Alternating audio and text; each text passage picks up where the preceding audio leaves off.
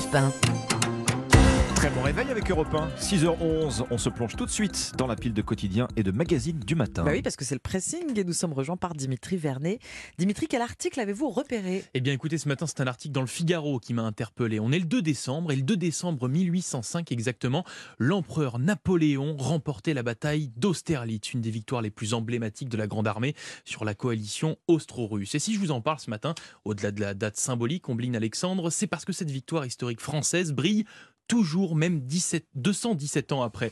Puisque oui, ben, ce matin, le Figaro nous explique qu'aujourd'hui, près d'un millier de personnes vont se réunir et reconstituer cette fameuse Ah oui. bataille historique en République tchèque, à seulement en fait quelques kilomètres du site historique. En costume, Ah oui, en uniforme. hein, En donc, euh, uniforme, ouais, c'est ouais. Vous allez très le voir. Et oui, ce n'est pas une blague. Napoléon, du haut de son cheval, passera en revue ses troupes. Bon, vous l'avez compris, hein, pas le vrai, euh, ni les vraies troupes d'ailleurs. En fait, ce sont des Tchèques accompagnés de quelques Français qui vont refaire l'histoire, des passionnés de l'empereur qui vont tout remettre en scène. Voilà, je vous le disais, la revue des troupes et même la bataille en elle-même avec des armes factices, vous vous en doutez Mm. bien. Menée par l'américain Mark Schneider, véritable aficionados de Napoléon qui va enfiler le costume de son héros.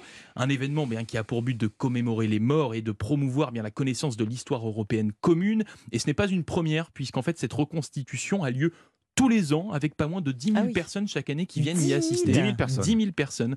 Donc voilà, une des batailles mythiques de Napoléon brille toujours sous le soleil d'Austerlitz, c'est-à-dire dans le Figaro ce matin. C'est une bonne raison, je trouve, de replonger dans cette histoire, et cette histoire de cet empereur, véritable chef de guerre, faut le dire. 217 ans plus tard. Mm, vrai. Votre sélection ce matin, Ombline. Rien à voir. Quel parent êtes-vous? Celui qui estime qu'il faut encourager l'oisillon à s'envoler du nid, le laisser, lui laisser l'autonomie nécessaire pour qu'il se construise en tant qu'individu?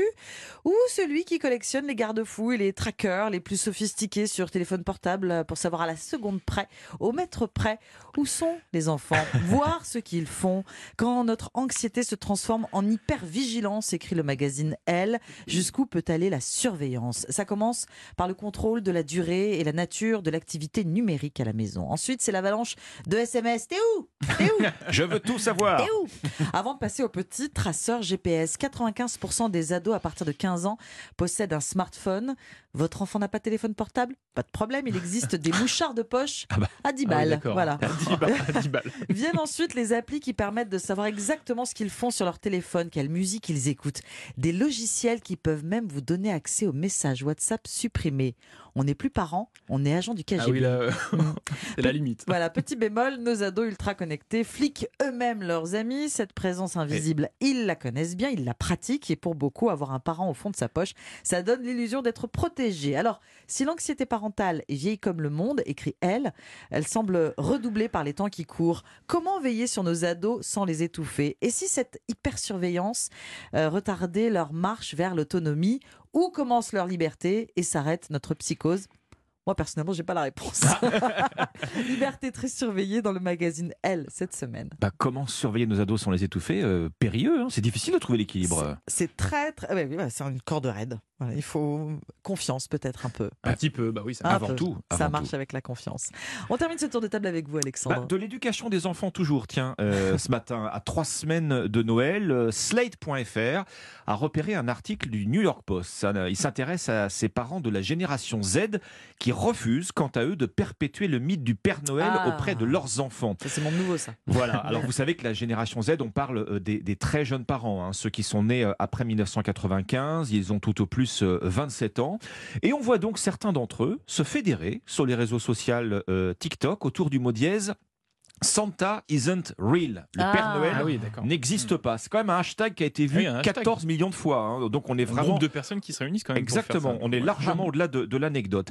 Ces jeunes parents-là, donc, euh, en font un véritable principe d'éducation. Il ne faut pas, disent-ils, laisser leur- les, les enfants croire au Père Noël. C'est un personnage traumatisant pour Pardon les plus petits. Qu'est-ce que vous dites, Alexandre c'est- vrai, c'est c'est vrai, après tout, et le- le- le- l'article le, souligne qu'on voit beaucoup d'enfants qui se mettent à pleurer euh, lorsqu'ils rencontrent le Ah Père oui. Noël pour la première fois, je ne sais pas, dans une galerie commerciale.